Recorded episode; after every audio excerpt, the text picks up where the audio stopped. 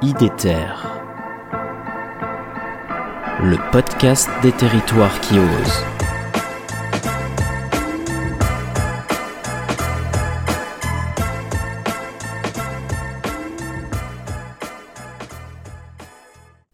C'est vrai.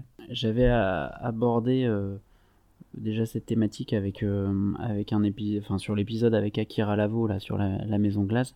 Euh, comment, euh, comment on arrive à créer des habitudes, des réflexes chez les gens autour de la transition écologique? Tu sais, on dit généralement qu'une habitude, elle se fait au bout de 21 jours. Mm.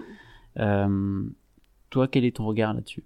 Sur, euh, mais n'importe n'importe quel geste, hein, mais euh, ouais, quel est ton regard là-dessus? Comment on crée des habitudes? Eh ben, par la répétition, Mm. je pense, et par le fait euh, d'être stimulé par d'autres aussi.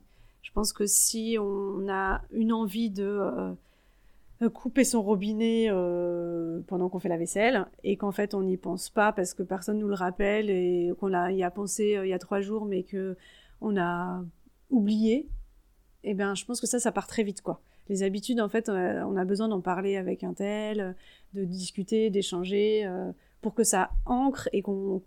Je pense qu'il faut aussi comprendre le pourquoi j'ai envie de changer d'un coup, qu'est-ce que ça va avoir comme conséquence, et euh, de, oui, comme tu dis, au bout de 21 jours, en fait, ça va devenir tellement une habitude qu'on va plus y penser, et c'est là où il faut franchir ce, ce, ce cap-là, en...